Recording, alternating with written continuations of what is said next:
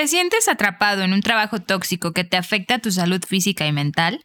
¿Sientes agotamiento emocional y una disminución en tu rendimiento laboral?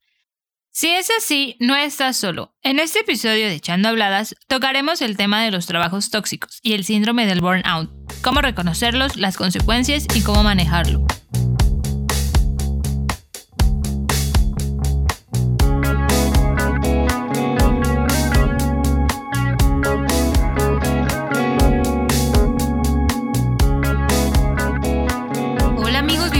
Episodio de Echando Habladas. Mi nombre es Pamela y estoy aquí con mi hermana Fanny. Hola, ¿cómo están? Qué gusto saludarlos una vez más. Gracias por estar aquí. Nosotras estamos muy emocionadas. El día de hoy queremos hablar sobre un tema importante y relevante para muchos de nosotros y son los trabajos tóxicos y el burnout. Sabemos que puede ser difícil lidiar con un ambiente laboral tóxico y sobre todo lidiar con el burnout pero queremos compartir algunas herramientas y consejos para poder ayudarles a manejar esta situación.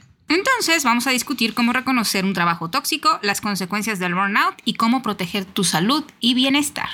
A ver, escuchen esto. México se encuentra en el primer puesto de países con más personas que presentan el síndrome de desgaste profesional, conocido como burnout, indicó la Organización Mundial de la Salud. Esto reveló que 8 de cada 10 empleados del país lo padecen, es decir, un 75% de la población económicamente activa. Y pues somos todos. Todos, hermana. Pero a ver, Entremos en contexto. ¿Qué es un trabajo tóxico? Pues un trabajo tóxico se refiere a un ambiente laboral que es perjudicial para tu salud, hermana. Físico, mental. Puede incluir un ambiente hostil, un jefe abusivo, que no te sientas parte de la organización, que sientas que no tienes apoyo, falta de motivación. O sea, situaciones que se presentan día a día. Y el acoso también. Si te está acosando tu jefe, huye. Cuéntaselo a quien más confianza le tengas. A ver, hagamos un ejercicio. Vamos a darles cinco preguntas para que contesten sí o no. Si contestan sí a las cinco o a la mayoría, es porque son parte de la estadística, ¿ok? Nosotras también vamos a hacer la actividad y nos vamos a identificar a ver si sí o si no. Primera pregunta. ¿Alguna vez te has sentido agotado o desmotivado en tu trabajo? Sí, definitivamente. Ay, ya sé, yo igual. Bueno, a ver. ¿Te sientes valorado en tu trabajo? Actualmente yo sí, ¿tú? Sí, también. Genial. ¿Te sientes seguro en tu ambiente laboral? Yo sí me siento. Hoy sí, pero tengo historias en donde no sentía seguridad, ¿eh? Sí, igual. ¿Sientes que tu salud física y mental ha sido afectada por tu trabajo? Ay, por supuesto. Ay, definitivo. En uno hasta subí de peso, hermana. Ay, terrible. ¿Trabajas en lo que amas o en lo que puedes y tienes que trabajar? Yo actualmente sí. Puedo decir que esa parte ya la trabajé. O sea, trabajas en lo que amas. Sí. Definitivo. O trabajas en lo que puedes. No, no, trabajo en lo que amo. Y ya que se identificaron con estas preguntas, ahora vamos a profundizar en cómo reconocerlo. De entrada, cuando te dicen, en esta empresa somos familia. Ay, no, no, es que eso, una cosa es la familia y otra cosa es el trabajo. Lo dicen para explotarte y que soportes. Ya soportar ya tiene una connotación negativa, hermana. O como cuando te dicen, ponte la camiseta. O hay una hora de entrada, pero no hay hora de salida. Nunca te la definen. Eso lo que es ahí adentro. eso ya no es un trabajo, eso ya es un castigo. Es una esclavitud. Bueno, y cuando te, te piden que te quedes más tiempo sin avisarte y pues como que no tengas de otra, ¿no? Te dices, aquí te quedas. No, y luego ni avisas en tu casa, se, preocupan. Ya no alcanzas ni el metro. no, no alcanzas el camión. Te quedas. Luego, ¿cómo regresas? No, pues ahí te, quedas con tu familia. Sábados y domingos. el trabajo. Yo sí me identifico 100% tú. Ay, también, hermana, junto con el 80% de la población mexicana. ¿Cuál fue tu historia de terror más trascendente? Mira, solo una de una empresa de cuyo nombre no quiero acordarme. No, quiero nombres, fechas, nombres de jefes. que respetar. Ah. Ellos no respetaron. Ellos no respetaron mi integridad humana. En esta empresa, fíjate que te vendían, era un tema cultural. Tenías que hacer lo que te piden, pero al final del, del día piensas que estás haciendo bien las cosas, ¿sabes? Es como un tema de tu cabeza que te juega en tu mente. Es un lavado de cerebro. Es un lavado de cerebro. Yo tengo un ejemplo de eso, ahorita lo comento. Entonces tú llegas y feliz y con ilusiones al trabajo, ¿no? O sea, de entrada te venden que puedes llegar a crecer, que puedes tener buenas oportunidades, que a tu familia le va a ir bien, que puedes desarrollarte. Y ves que con el paso del tiempo, casi todo mi tiempo estaba involucrado en ese trabajo. Salía muy tarde, no llegaba a ver a mi familia, a veces no, no me daba ni mis espacios ni para comer, para descansar un poco, diferentes pausas a lo largo del día, nada. Era operar y operar y operar y operar. Así, muchos años. ¿Cuántos? Ocho años. Te desgastas. Bueno, esa es mi historia. ¿Cuál es la tuya, hermana? Ay, pues yo tengo un máster, pero ahorita te voy a contar una historia. Yo trabajaba diseñando escaparates de tienda y hacía activaciones de marca. No, bueno. Ya de entrada eso está pesado, ¿no? Pero no solo me tocaba diseñar, sino me tocaba montar, me tocaba desmontar, me tocaba poner a trabajar a los proveedores, cotizar, mandar a imprimir, llegar. Tu función, o sea, real, real, ¿qué tenías? que La hacer? de 20 personas la hacía yo real. Y otro compañero que, por cierto, fue mi cómplice. Y eso está importante. Háganse de aliados dentro del trabajo para Sí, poder amigos. Sobrellevar eso. Por cuatro chicles. O sea, de verdad, nosotros solo veíamos cómo se llenaban las bolsas de mucho dinero, porque esa industria aquí en México está muy bien pagada, esa es la realidad. Pero a la gente que diseña y la que realmente está detrás de todo eso, no les pagan nada. Y son eventos grandísimos como, pues ya saben, ¿no? Este, festivales de música, conciertos, hacíamos comerciales, no sé, N cantidad de cosas, todo para diseñar escaparates en tiendas departamentales. Y eran jornadas laborales enormes, porque aparte no solo era como tu jornada, sino ahora va a instalar y las instalaciones se hacían de noche. No las puedes hacer tú durante el día porque haces ruido. O sea, ni porque- dormir. Sí, no, te quedabas ahí y luego te vendían la de, no, pero vas a poder asistir al evento, ¿no? Vas a poder llegar a conocer a, a famosos. Ni una foto Nunca. con famosos tienes. ¿Sabes por qué no? Porque ya al final de eso ya no querías tú ir. O sea, todavía te tocaba instalar y además arréglate para ir al evento. Pues No, pues cero, no querías ir. Y jamás fui porque la verdad es que no te quedaban ganas porque al otro día tenías que ir a quitar todo lo que pusiste un día anterior. Te decían, vas a poder colaborar con grandes empresas como Nike, como Adidas, Palacio de Hierro. Todo eso es portafolio, chavos. A ustedes les sirve. Es lo que te digo, que juegan un poco con tu, con tus ilusiones y al final también con tu necesidad, ¿no? Porque pues tú estás ahí sí adquiriendo experiencia, pero, Pero ¿a a- qué costo? A costa de todo. A costa de tu vida, de tu tiempo. Mi dinero, mi esfuerzo, mis ganas. Ay, no, fue horrible. Y después caí en otro lugar peor. A ver, cuenta eso. Bueno, salí de ahí renunciada, peleada Y pobre. Y pobre, de todo.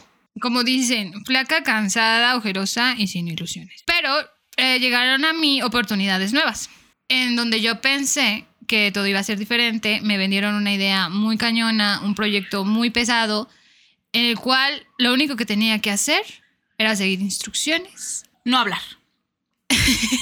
no hables. como en una tipo secta. Y la consecuencia de esto es que yo tenía cero ánimos, perdí la confianza en mí misma, a lo que me dedicaba me lo planteé mucho, o sea, sí sufrí como una crisis. O sea, tu profesión de plano se puso en duda. Sí, claro, yo dije, no soy buena, o sea, es de verdad, esta industria no es para mí, de- tengo que replantearme muchas cosas y estoy de que ya lo tengo que hacer porque el tiempo pasa, ¿no? No tenía motivación, te perdí las ganas, te digo, de dedicarme a lo que me dedicaba. Estaba muy irritable, estaba muy triste, tenía depresión, ¿Y no cómo me saliste de ahí? Porque al final yo creo que muchas personas quieren salir de ahí, pero no saben cómo. Ay, no fue fácil, nada fácil. La verdad es que sí es un golpe duro. Yo creo que de las crisis más fuertes que he tenido a mi corta edad.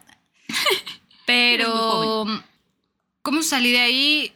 Pues lo reconocí, levanté la mano y pedí ayuda. O sea, no tuve más que... Es que era eso o hundirme más en mi tristeza y en mi desesperación. Y era, era un tema muy fuerte porque no solo es contigo, sino con tu familia, ¿no? Como que sientes que defraudaste a tu familia, como que, o sea, ya empiezan temas muy fuertes que al final si no los empiezas a trabajar, te van tirando más.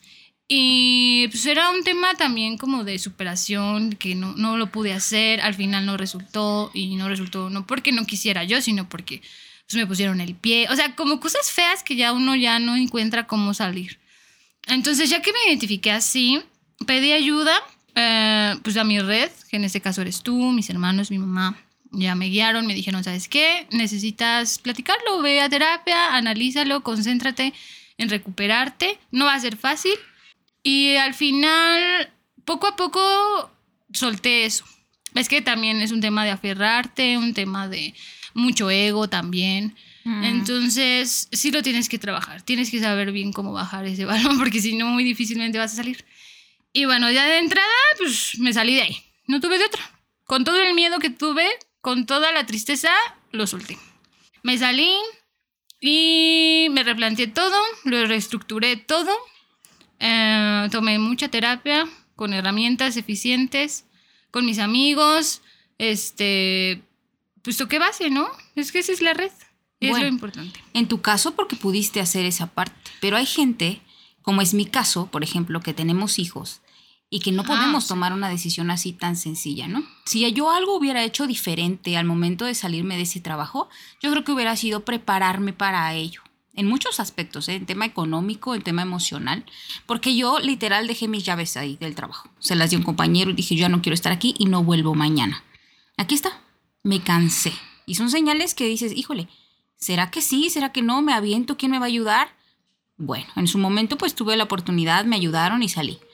Sí, y ahí te quedas. Sí, es muy difícil salir, pero si ya te identificaste, toma esa decisión y reestructúralo. Prepárate.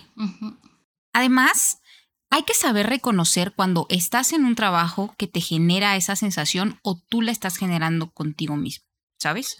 Porque si tú no terminas tu trabajo, si tú no te organizas, si tú das prioridades a otras cosas o no sabes organizar tu tiempo, de verdad también vas a caer en un tema de burnout, pero no es un tema del trabajo, sino más bien es personal. Uno tiene que asumir su responsabilidad en el trabajo. Eso si tú eres el empleado. Si tú eres el empleador, si tú eres el líder, recuerden que ser líder es un privilegio. Te da la pauta para cambiarle la vida a las personas. Y si tú de verdad lo tienes en tu mente, lo estudias, lo trabajas y tocas el corazón de la gente, la gente va a dar lo mejor de sí mismo para salir adelante y va a encontrar bienestar a diferencia de otros lugares en donde no es y no sucede de esa forma. Y como reflexión de mi parte, uh, sí siento que es importante que si ya se ubicaron en, esta, en este trabajo, que si de verdad ya llegaron al burnout, están quemados y necesitan recuperarse, eh, tómense el tiempo para hacerlo y confíen en que siempre llegan mejores oportunidades, mejores historias, mejores lugares y atrévanse. También como tips y herramientas, una que me parece bastante útil es encontrar el equilibrio entre el trabajo y tu vida personal. Ahora estamos muy metidos en el tema tecnológico y traemos el teléfono prendido y dejas tu trabajo, pero sigues conectado, te siguen llamando. Bueno, eso también hay que aprender a poner límites, ¿no? Y tú si eres líder, aprende también a no estar molestando en lugares y momentos donde no son correctos, porque a la gente también la cansas. Consideren buscar también un nuevo trabajo, la verdad. Apliquen el de estoy buscando trabajo en mi horario laboral. Se vale, siempre y cuando sea para pues mejorar su bienestar y sentirse felices, porque pues al final ese trabajo no les está haciendo feliz. Bueno, y tocando un poco el tema de la felicidad y la felicidad en el trabajo, está comprobado que nosotros los seres humanos somos más productivos y somos felices, si somos valorados, si somos escuchados. Entonces practiquémoslo de verdad, si nosotros necesitamos ser escuchados, alcemos la mano. Claro, siempre siguiendo los lineamientos, políticas y todo lo que conlleva una empresa si es que trabajamos en un empleo formal. Y si no es así, búsquenlo, encuéntrenlo, desarrollenlo y vívanlo. Porque recuerden que el trabajo es el medio y no es el fin. Y por supuesto, lean sus contratos.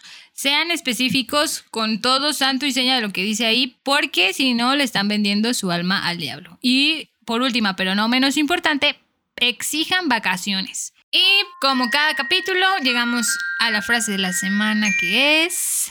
Si tus acciones inspiran a otros a soñar más, aprender más, a hacer y ser mejores, eres un líder. Jack Welch. Y esto es todo por hoy en Echando Habladas. Esperamos haberles brindado información valiosa y herramientas para reconocer y manejar trabajos tóxicos y el burnout en sus vidas. Les recordamos que pueden encontrar todos nuestros episodios en las plataformas de podcast como Spotify, Apple Podcasts, iHeartRadio, Amazon Music. No olviden ponernos estrellita en Spotify y darnos comentarios en Apple Podcasts para que les aparezca a más personas y llegar a más gente. Esperen nuestra página web en donde podrán encontrar el recopilado de todos nuestros episodios, algunas frases, algunas fotos. Les avisaremos cuando esté disponible. Muchas gracias por escucharnos hoy. Esperamos tenerlos de vuelta en el próximo episodio de Echando Habladas. Hasta la próxima. Hasta la próxima.